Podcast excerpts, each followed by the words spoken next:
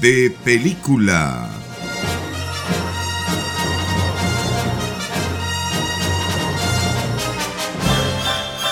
Una aventura a la fantasía.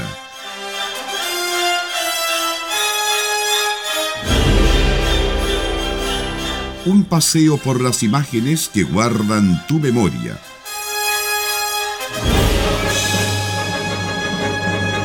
Con la mejor música del séptimo arte.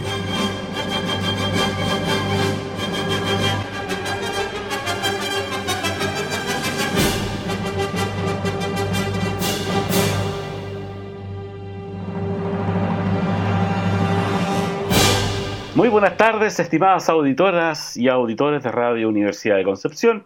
Damos comienzo como cada sábado a este programa bélico. Ah, no es porque vayamos a pelear nosotros, ¿ah? pero vamos a vamos por ahí la cosa. ¿Cómo están, chiquillos? me siento yo más pacífica que tú, parece. Iba a decir exactamente lo mismo. Yo me siento muy pacífico, muy tranquilo el día de hoy. En armonía con mi entorno. No, la, aunque después de todo lo vivido, después de todo lo vivido, en armonía con el entorno. En armonía, claro. No, pero eh, yo dije, lo voy a poner en contexto a, lo que vamos a revisar hoy día en nuestro programa, pues chiquillo. Si es por eso. No, sí es verdad. Y con el feriado y todo, como que todo calza. Sí. Pero era un poco la intención también. Claro, claro que sí. Eh, en realidad le habíamos echado el ojo hace tiempo a esta serie. Ah, ¿eh? sí, sí, eso es verdad. Eso sí, La, la, teníamos ahí, en el, guardada. En, conserva, pero sí. La teníamos macerando. pero ya está a su punto. Sí, sí es, es, el momento. Es el momento. Es el momento adecuado. Sí. Eh, bueno, vamos a, a revisar eh, una serie que hiciera ¿En qué año fue? No me recuerdo muy bien. Ustedes me pueden ayudar. 2001. 2001, eso. Ese el del productor, ¿cierto? Steven Spielberg.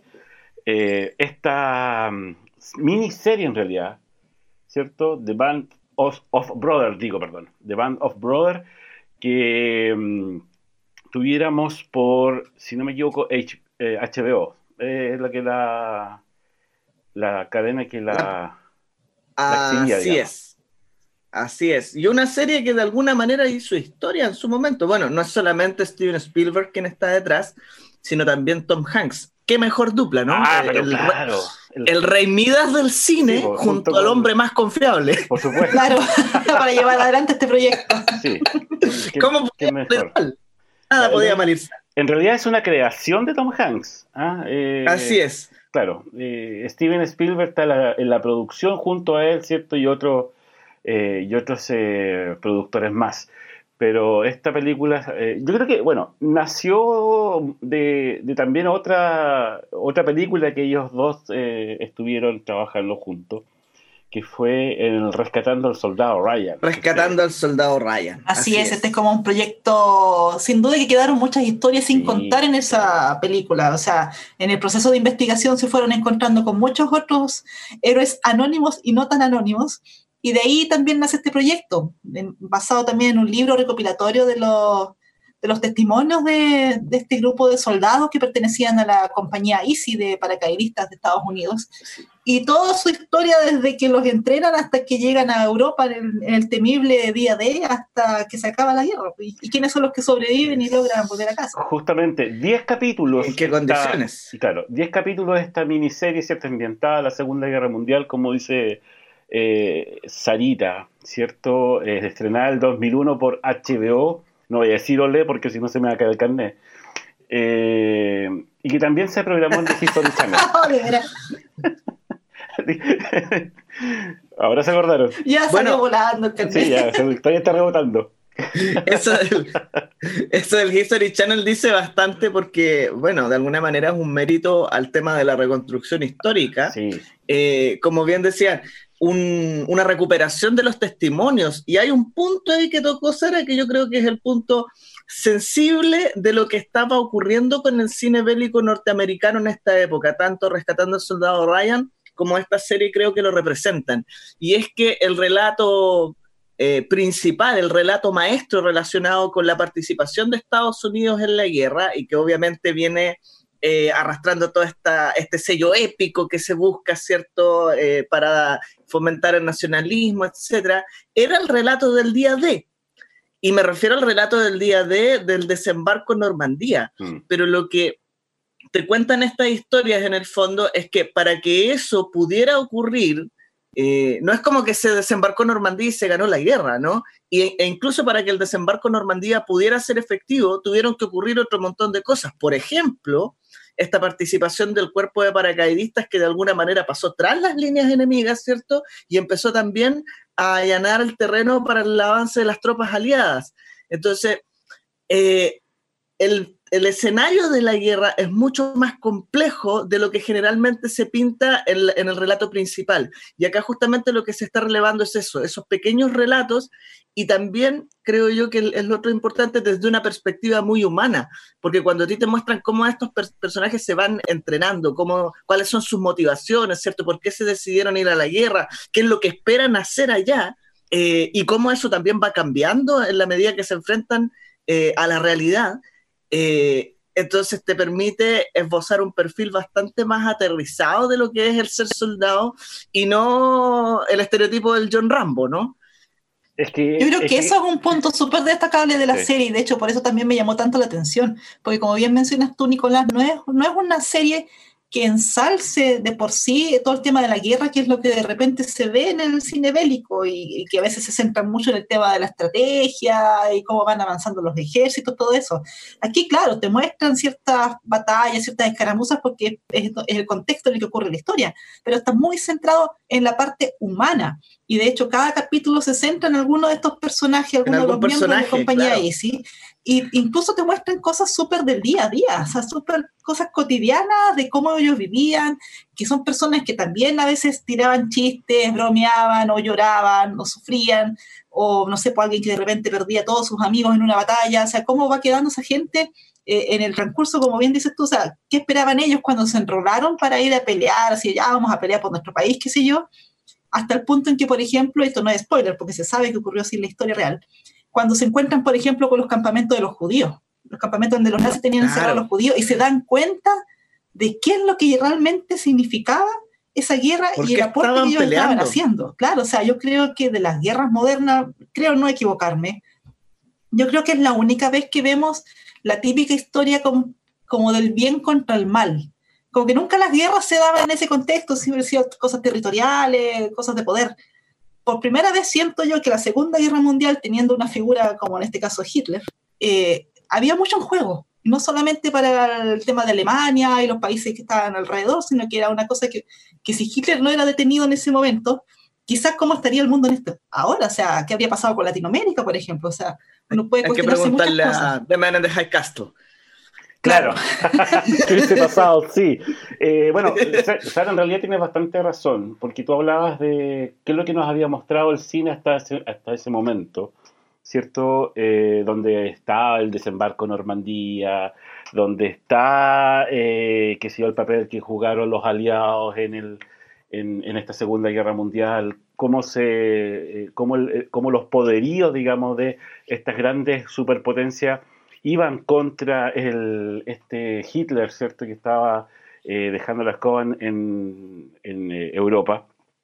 Pero no mostraban la parte humana y eso eh, yo creo que, como, dicen ustedes, es un, eh, un ingrediente que no tenían las demás películas a lo mejor. Nosotros nos vamos de repente mucho por los efectos especiales, aunque este también fue un laboratorio, en digamos. Serie... Sí, hay un laboratorio de, de efectos especiales de mucho tiempo. Era, era, la razón de ser. Claro, era la razón por de ser de esta serie en realidad. Realmente Steven Spielberg, digámoslo, porque esto no es, no es eh, secreto. Eh, Steven Spielberg generalmente para probar sus eh, computadores. Efectos para, para las películas, claro. Su, sus efectos para las películas, ¿cierto? Su, sus máquinas que, el, que ellos de alguna forma tienen que inventar para poder llevar estas historias lo más verídica y real posible, tienen que inventar muchas cosas, inventar cámaras, inventar, qué sé yo, eh, soportes para las cámaras, rieles, efectos especiales, computación, etc.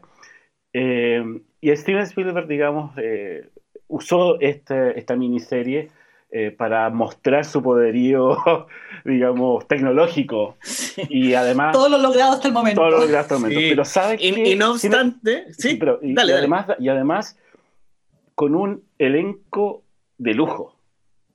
yo creo que ahí también dieron el clavo de alguna forma. Sí, de eso podríamos hablar el siguiente bloque, porque como dice, un ¿ah? elenco de lujo, los papeles protagónicos y también dándose el lujo de tener personajes muy menores con tremendos actores que hoy en día son unos nombres que todo el mundo reconoce. Entonces uno empieza a reconocer rostros de, no sé, pues Michael Fassbender, de James McAvoy, hasta Jimmy Fallon tiene un cameo en ese, pero, pero están súper jóvenes y en Tom Hardy. Por eso digo, Tom Hardy. Spielberg tiene un ojo donde, donde poner el ojo por la bala, es decir, el, el tipo bueno, y, Tom Hanks trabaja. Tom Hanks también, también, claro. Tom Hanks no es menos. Oye, Eh, antes de pasar al, a la música, eh, un detalle. Esta película, o sea, esta película, esta serie, esta miniserie, en realidad fue, fue, una, fue un laboratorio de efectos especiales. Esa fue la razón de ser, como decía, fue la intención de hacerla. Y sin embargo, es una excelente miniserie al punto que está considerada dentro de las mejores de la historia hechas para la televisión. Estamos hablando que se posiciona por encima de series o miniseries como Breaking Bad, Chernobyl, ah, está número 3 en el ranking de IMDb, por ejemplo. Claro. O sea, no, si estamos hablando de lujo. de lujo, una, como yo les decía, una producción de lujo. Y saben que además tenía, tenía, porque lamentablemente ya no existe, no está entre nosotros. Michael Kamen el compositor de la música de esta miniserie. Qué mejor, qué, otro lujo, digamos, para tener en, esta, en esta serie. Eh, compositor, eh, cierto, arreglista, letrista, músico de sesión estadounidense, que lamentablemente eh, nos dejó el 2003. Michael Kamen, bueno, musicalizó músicas desde 1976, ¿cierto? pasando por películas como, por ejemplo, Brasil, eh, ¿Qué más? Duro de matar. Duro de matar. Duro de matar, los tres mosqueteros, X-Men, no, sí, de hecho lo, hemos tenido también aquí en el programa, Robin Hood. Y no, y la música es tremenda, o sea, lo, que te transmiten cada una de, de las pistas, eh, desde el inicio al fin uno empieza a ver el opening y ya se caen las lagrimitas. Oye, Mr. Holland, ¿se acuerdan de esa película? Mr. Holland. Sí, qué bonita película. Don Juan de Marco, bueno, excelente. ese, es para profesores de música. Justamente. Eh, vamos a ir entonces a la música de Band of Brothers con eh, Michael Kamen. Así es, vamos a la música entonces. Estamos en. No lo hemos dicho, ¿ah? No lo hemos dicho, así que lo voy a decir ahora. Esto es de película Radio Universidad de Concepción 95.1 a la frecuencia modulada, www.radiodes.cl, nuestra señal online, página web donde están también nuestros podcasts. Estamos, recuerden, en redes sociales, Facebook, Twitter, e Instagram y nosotros programa de película en Facebook e Instagram. Ahora sí, vamos a la música de Band of Brothers compuesta por Michael Kamen.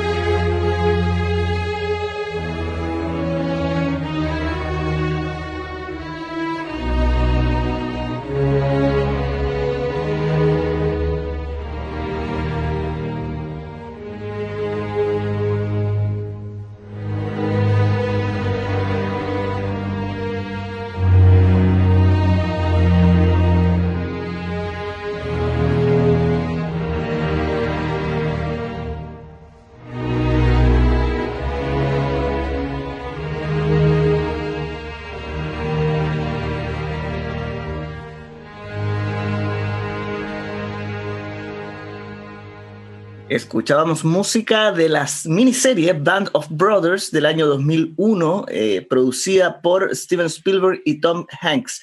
Música compuesta por Michael Kamen. Eh, les recordamos también a nuestra audiencia que no estamos solamente a través de la señal de Radio Universidad de Concepción, ahora también de películas de exportación, estamos a través de Radio La Discusión de Chillán, 94.7 FM, para toda la región de Ñuble y también hasta el sur del Maule, según tengo entendido. ¿Eh? Así que... Saludos a toda la familia que estamos escuchando. Sí, saludos a todos los que se han enchufado a la señal, a la sintonía de, de película. ¿Ya y de Radio Universidad de Concepción, por supuesto. Eh, sí, ya pasé el eh, Les quería contar, eh, bueno, ¿por qué estamos hablando también de esta serie? Aparte que es muy buena, qué sé yo. Hace poco, como todavía estamos en mayo, el 8 de mayo, se celebró el Día de la Victoria en Europa que es el día en que se aceptó, o sea, los aliados aceptaron la rendición de Alemania. Entonces, con eso se acababa la guerra, la Segunda Guerra Mundial en Europa. Entonces, estábamos más o menos en la fecha eh, de, conmemoración, porque en esa fecha en Europa se recuerda a los soldados caídos. Nosotros, claro, no tiene mucho que ver el 21 de mayo, pero más o menos similar, va como dentro del mismo rubro. Sí, pero, ya, bueno, hay que decir hay que decir en todo caso que la guerra del Pacífico es la gran guerra que ha vivido Chile en todo caso, más allá de que uno pueda tener, eh, no sé, más allá de la opinión que uno pueda tener de cómo se ha construido el discurso histórico respecto de esa guerra en particular, eh, que no ha sido la única en todo caso en Chile, ha habido montones y antes de la guerra del Pacífico también hubo varias, eh, pero pero fue de alguna manera la guerra que cambió la eh, imagen y, cambió el perfil del país. Por todas sus implicancias territoriales, económicas, etcétera, claro. Y muchas de las decisiones que se tomaron después relativas al desarrollo del país tuvieron que ver también eh, con lo que ahí se consiguió, con el ánimo triunfalista, eh, y también habría que hacer una crítica al respecto, y a propósito de que hemos estado conversando recientemente esto en otro contexto, eh, de cómo nosotros nos hemos construido una imagen de triunfadores frente a otros que fueron los que arrasamos también. finalmente, todo tiene su consecuencia para todos lados. todos, todos quieren ser vencedores en esta guerra, por Nicolás. Claro, y en este caso nos tocó a nosotros, ¿cierto? Llevarnos la parte favorable. Entonces también eh, es mucho, eh, es un momento también en que podemos mirar para atrás y decir, bueno, ¿y qué hemos conseguido, ¿cierto? Con este ánimo triunfalista. De la misma manera que a veces esta serie dice, bueno, ¿por qué tenemos que seguir contando siempre la misma historia? Cuando la verdad es que la trama, la, textura de, este relato es bastante más compleja que solo hablar, ¿cierto?, del avance de las tropas aliadas y finalmente vencer, el, vencer a Hitler, sino que hay toda una densidad humana detrás. Yo creo que también es tiempo que nosotros nos volquemos un poco a eso, no solamente respecto de la guerra del Pacífico en adelante, sino de un montón de hechos históricos que ahora nos pesan eh, incluso los más recientes, donde yo diría nos quedamos todavía muy en los discursos epidérmicos. ¿Tú dices como en el de octubre del año pasado? Por ejemplo, por ejemplo. Pero yo creo que falta entonces también algo como Band of Brothers, o sea, hablando nuevamente de la guerra del Pacífico, también todavía estamos en la etapa de ensalzar la figura del héroe, de ensalzar la gran gesta, pero es re poco lo que uno puede encontrar acerca del día a día de esos soldados que probablemente, y, tal como lo mencionaron varios veteranos de la Segunda Guerra Mundial, ellos tal vez podrían haber sido hasta amigos de los alemanes que estaban matando al frente. Podrían haber tenido mucho en común, pero las circunstancias en las que estaban no lo permitían. Claro, ahí está, ahí está la cosa, como, dice, como dices tú, Sarita, es decir, estamos tan acostumbrados a ver otro tipo de guerra en el cine, ya me refiero al asunto de las películas, porque tenemos que tener en cuenta que en 1993 eh, Spielberg ya había, digamos, entrado en este tema de la Segunda Guerra Mundial con el Holocausto, ¿cierto? Y la película La lista de Schindler. Entonces, para él ya, claro, para justamente, ya para él este tema no era mm, totalmente desconocido. Yo creo que lo único que le faltaba era tener un partner nomás, un buen partner, ¿cierto? El más creíble de todos, eh, que le ayudara a llevar a cabo esta, mm, eh, ¿cómo se llama? E, esta miniserie y, poder ver la guerra desde otro punto de vista, desde otra, eh, ¿cómo se podría decir? de otra narrativa distinta a la que estamos acostumbrados a, ver. Por ejemplo, hace poco salió nuevamente una versión del Midway, no sé si la vieron. Pero, no, no la he visto. ahí la tengo, pero no me ha entusiasmado. Es que en realidad yo dije, la voy a ver para ver qué onda. Solamente efectos especiales. Es decir, no, no, no, nos volcamos a, lo que realmente interesa de repente en este tipo de, películas, que como dicen ustedes, ver eh, la calidad humana que, uno más que uno busca de repente en este tipo de relatos. Solamente el ver el efecto especial, el que, no sé, pues la cámara ya entra en todas partes, ¿cierto? Y puede ver todo un, eh, un sinnúmero, digamos, de efectos que antes no se podían. Em, em, es más, por ejemplo, voy al caso de Christopher Nolan, cuando hizo Dunkerque. Ya, él volcó más que el efecto especial, se volcó más a los personajes. ¿Ya? Es decir, el tipo hizo un cine que, que, realmente gustara por el lado de la narrativa, no del efecto especial. Pero a veces tenemos que preguntarnos, y, digamos una pregunta que nos hemos hecho varias veces en varios programas. Aparte que una narrativa muy especial. rompe lo que venía incluso con...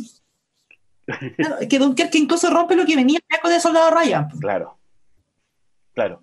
Queremos ir a ver claro. al al final. Dunkerque rompía lo que, que venía con el Soldado Ryan en cuanto a los efectos especiales, todo eso.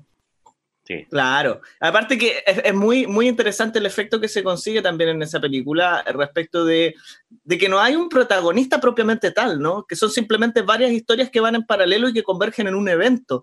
Entonces es difícil saber, es difícil entender cuál debe ser en definitiva la cadencia, más allá del hecho de que en algún momento van a bombardear y algo tiene que ocurrir, digamos. pero son historias que en algún momento pueden parecer incluso muy inconexas entre sí y cuyo único centro es el evento de lo que, de lo que está ocurriendo en, Dunkerque. Eh, y eso genera una tensión, pero muy diferente de la que te genera la mayoría de las películas. Entonces, desde ese punto de vista, lo que yo decía es que se podría establecer hasta una cronología del cine bélico, en el sentido de que hay ciertas películas que han marcado la pauta respecto de replantear cómo se cuentan las historias. Y uno de esos hitos podría ser justamente lo que ocurre con Rescatando al Soldado Ryan y Band of Brothers, que para mí hacen juego bastante bien, además que son de años bastante próximos, relativamente próximos, y luego ya definitivamente el otro cambio se produce con, con Dunkirk. ¿Sabes cuál es la que yo creo que es la que llegó al máximo? Todo este tema del cine bélico muy realista, con harta sangre, víscera, la película esa Hasta el último hombre. Ah, ah claro la de este soldado que era, no me acuerdo de qué religión, claro, que no, que no iba a disparar sus armas, pero se dedicó a salvar a mucha gente. Yo creo que ese fue el fin, siento yo, del, del, género bélico tan realista en cuanto a las heridas, la sangre, todo eso. Después de eso vino Dunkerque y era otra cosa. Era volver al cine de guerra como digo de los años 60, una cosa así, un cine más limpio, más eh, centrado en los tiros de cámara, era, otra forma de, de, mostrar la guerra. Y 1917 también, o sea, es cierto que tiene uno, uno que otro por ahí efecto especial más o menos terrible, pero también va por otro lado, no se enfoca tanto en la violencia misma. Claro, es que fíjate que yo siento que de alguna manera eh, Ridge y 1917 son como herederos de lo que ya se estaba planteando acá en Band of Brothers en el sentido de la posibilidad de mostrar la guerra desde las personas y no desde las campañas bélicas, no desde y desde las personas comunes, ¿no? No desde el héroe, ¿cierto? No desde el triunfalismo o desde el sacrificio heroico, sino que eh, personas que son simplemente de carne y hueso, que pueden ser héroes también, que pueden sacrificarse también, ¿cierto? Pero no te los muestran como un superhéroe, no te los muestran como, como si fuesen sacados de Marvel o de C. Te fijas que es un poco la, lógica del héroe bélico antiguo.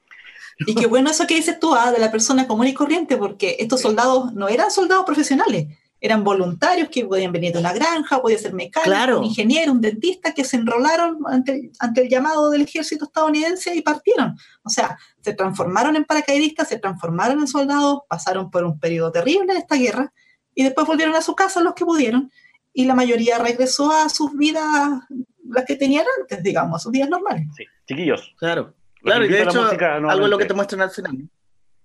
Vamos, Vamos estamos escuchando con Michael Kamen. Dale tú, Felipe. No, dale nomás, por favor, Nicolás. Ok, Band of Brothers, serie o miniserie de televisión del año 2001, producida por Steven Spielberg y Tom Hanks, con música del ya fallecido pero excelente compositor Michael Kamen.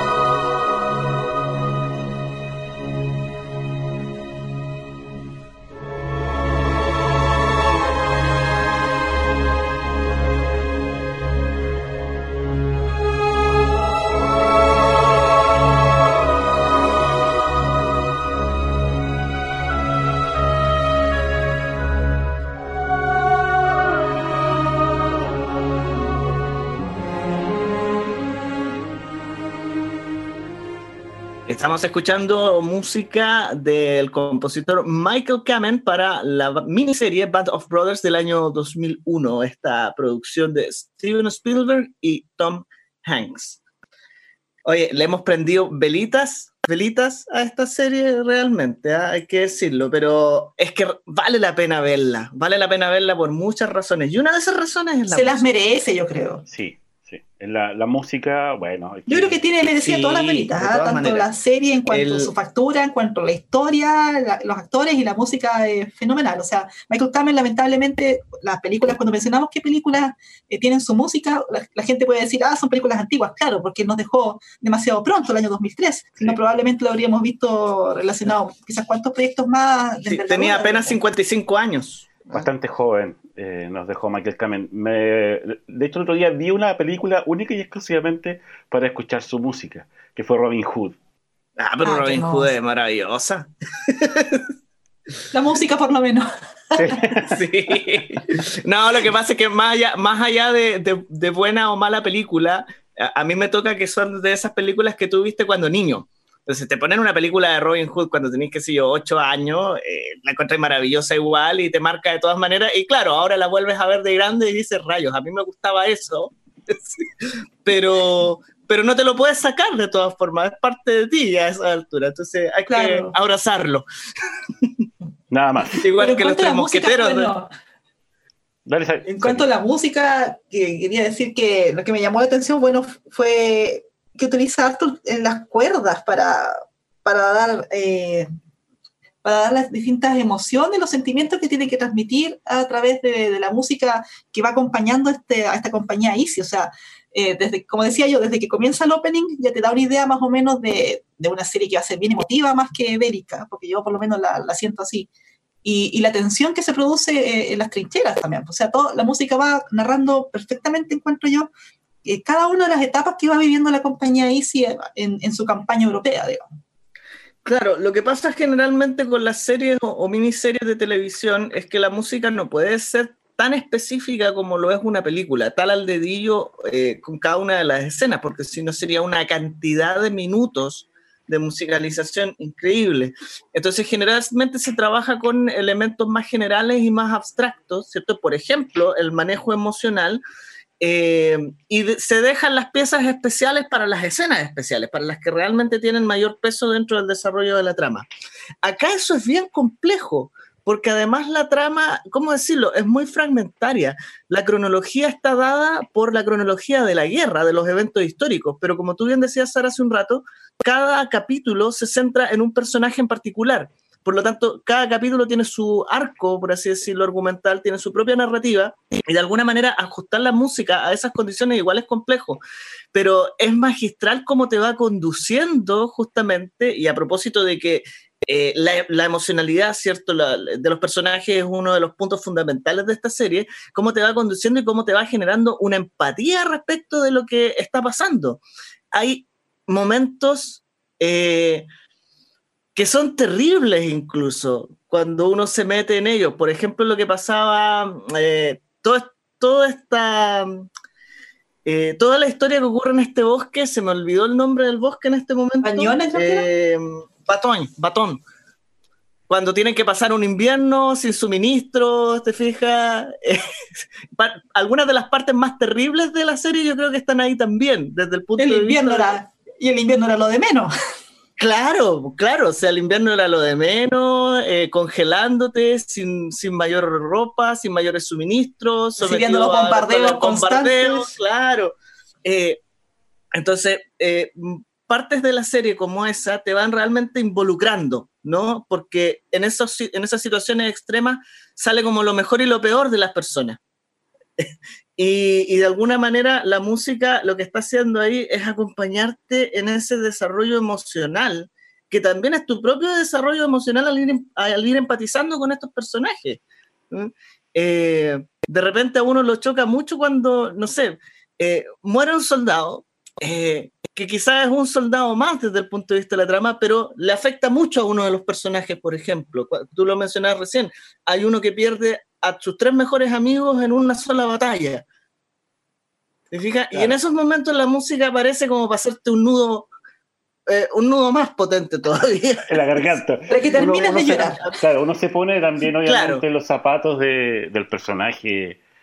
Y, como dices tú, la, música eh, aún más mete cierto el dedito en la llaga, porque a lo mejor, no sé, en algún momento uno hizo, uno, uno, perdió a un amigo, qué sé yo, entonces uno empieza a recordar al final, y como dices tú, hay una empatía con los personajes porque vaya entrando en su vida, pues, si está ahí en un relato.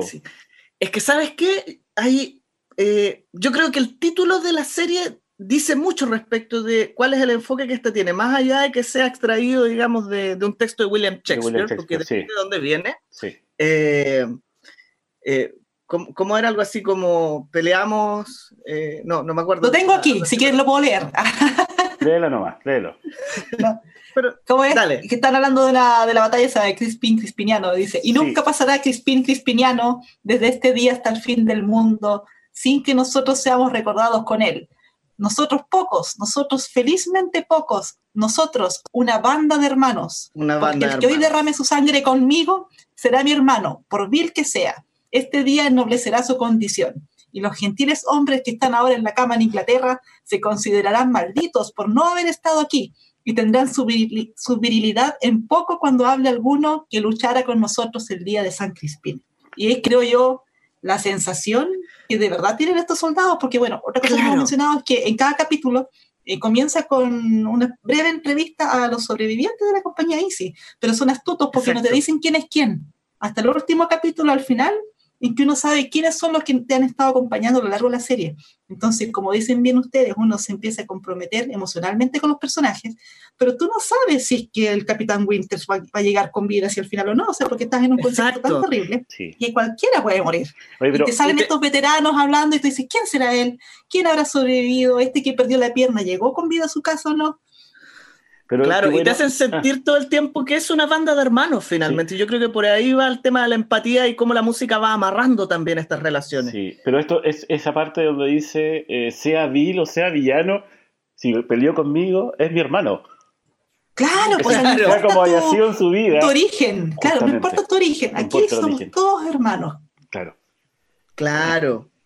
No, es bien, es bien potente. ¿ah? y, de hecho, algo que me llama la atención volviendo a la música es que el, inicio, el, opening de esta serie, que es bastante extenso para lo que generalmente se toma el opening de una serie, son dos minutos, eh, es un tema que literalmente te conduce al cielo. O sea, están sublimando.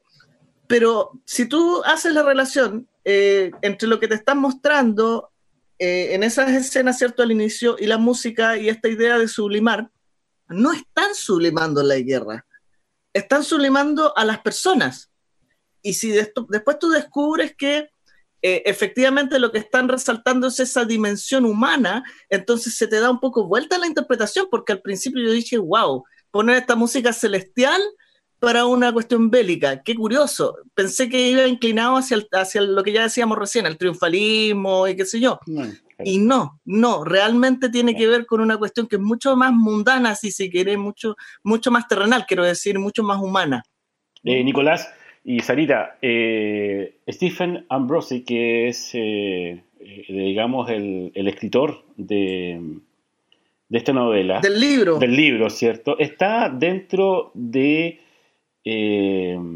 los guionistas de esta serie, aparte de Tom Hanks.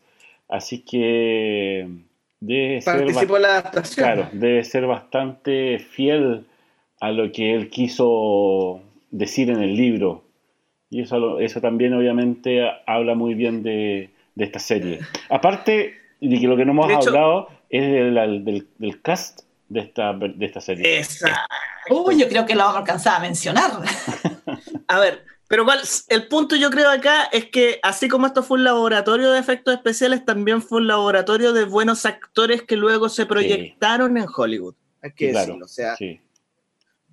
Por favor, Nada que Sara. decir. Sara. a- a No, la- pero uno empieza a ver la, lista. la lista de, de gente, ya partiendo por los que tienen roles más principales, como Damian Lewis, por ejemplo, Ron Livingston, Scott Grimes, pasando por Donnie Wahlberg, a quien podemos recordar los, los- que teníamos hermanos mayores, Por New los que Kids on the la Block. por los New Kids on the Block. Y dice, ¿qué estás haciendo aquí, Donnie Wahlberg?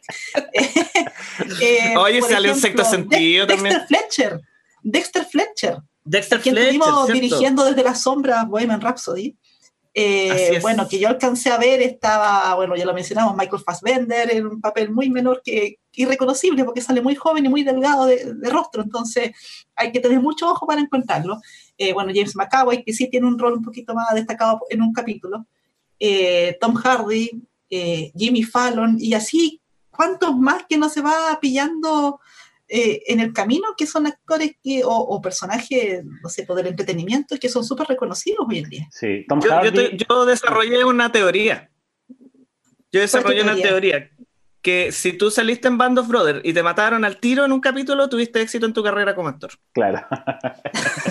Sí, Por ejemplo, sí, sí. eh, Tom Hardy. Con un poquito de eh, spoilers. a pasar de ser un, un- ¿cómo se llama? Un actor eh, eh, no siempre de películas como muy serias, eh, y estando también en la comedia, ¿cierto? Y en otros papeles, eh, es bastante versátil su, su actuación. Cuento que eh, él es, a mí me, me gustó mucho como villano. Me perdí el. Villano, la pues, en Batman. De, de- de- Sí, de- pues. ¿De cuál actor estabas hablando? Tom Hardy. De Tom Hardy. Sí. Ah, de Tom Hardy. Ah, sí. ya, ya, ya. Vamos a una pausa. Es que el problema, Pausa, de la, pausa, pausa. pro- problema de la señal. Ahí está. Ya, por eso, pausa, pausa. Sí, pues si me acuerdo del, del villano de Bane, por lo menos, ese es el villano que yo recuerdo con Tom Hardy, no sé. sí, sí. No, a mí, yo encuentro uno de los buenos villanos de Batman está Tom Hardy. Eso es discutible. No, bueno, pero sí. Obviamente. Pero eso lo dejaremos para otra ocasión. Sí, claro. Eh, bueno, la verdad es que eh, tiene un elenco de lujo, independiente de que algunos actores, bueno, lo que tú decías, Sara, algunos son irreconocibles, ¿ah? absolutamente irreconocibles, o sea, están tan jóvenes que definitivamente no es el rostro que uno tiene grabado porque todavía se tardaron, qué sé yo, 10 años más en hacerse figuras más o menos conocidas en el mundo de Hollywood y actualmente muchos de ellos son, son muy exitosos, exacto. Eh, pero de alguna manera lo que hablábamos recién, o sea, el ojito de Spielberg, de Hanks, ¿cierto? De, de quien haya hecho el, el casting en ese momento para ellos también, eh, de poder darse cuenta del potencial que había en estos personajes que muchas veces tienen apariciones que son muy escuetas, muy Mm. reducidas Muy reducida. pero que sin Sí. embargo, dentro de este contexto de, claro, de, de- de historias breves que se van sumando y sumando y sumando, eh, pueden ser muy significativas y por lo tanto requieren de actuaciones sólidas. Eh, quería destacar también a, eh, a Scott, no me acuerdo el apellido del, o sea, el nombre del Andrew Scott, que también es un gran actor inglés. Simon Peck también aparece por ahí en un par de escenas. Uh, Ah, grandes actores que sí. están involucrados acá. Bueno, lamentablemente ya tenemos que empezar a, a despedirnos, chiquillos, por este capítulo hermanable de nuestro programa. Ah. Eso es mejor, hermanable y no bélico. Y no porque bélico. yo Esa es la palabra que había que usar, hermanable. Mucho mejor. Y así borramos como la impronta bélica no solo de la serie, sino también de lo que se conmemora en estos días, que como ya com- comentábamos en otro momento, ¿cierto? Ya es hora de darle un giro. Un giro, por supuesto. Eh, bien, Así es. nos volvemos a encontrar entonces la próxima semana. En otro capítulo. Quédese en compañía de Radio Universidad de Concepción. Así es, otro capítulo de, de película. Quédese con nosotros, 95.1 FM, también en Radio La Discusión de Chillán, 94.7 FM. También estamos en la página web www.radioudec.cl, donde están los podcasts de todos nuestros programas. Estamos en redes sociales, Facebook, Twitter e Instagram. Y nosotros, programa de película en Facebook e Instagram. ¿Qué es lo que sigue, Sara? Música penquista y después Crónica Nacional a las 21 horas. Así es, nos volvemos a encontrar entonces el próximo sábado. Que tengan muy buenas noches. Chao, chao. Chau, chau. Chao, chao.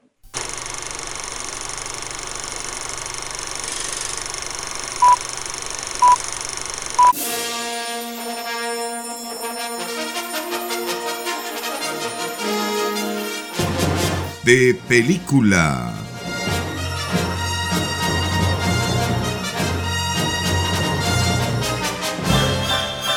Una aventura a la fantasía.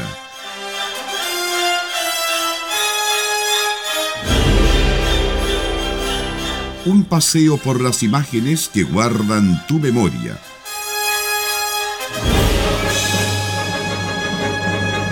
Con la mejor música del séptimo arte.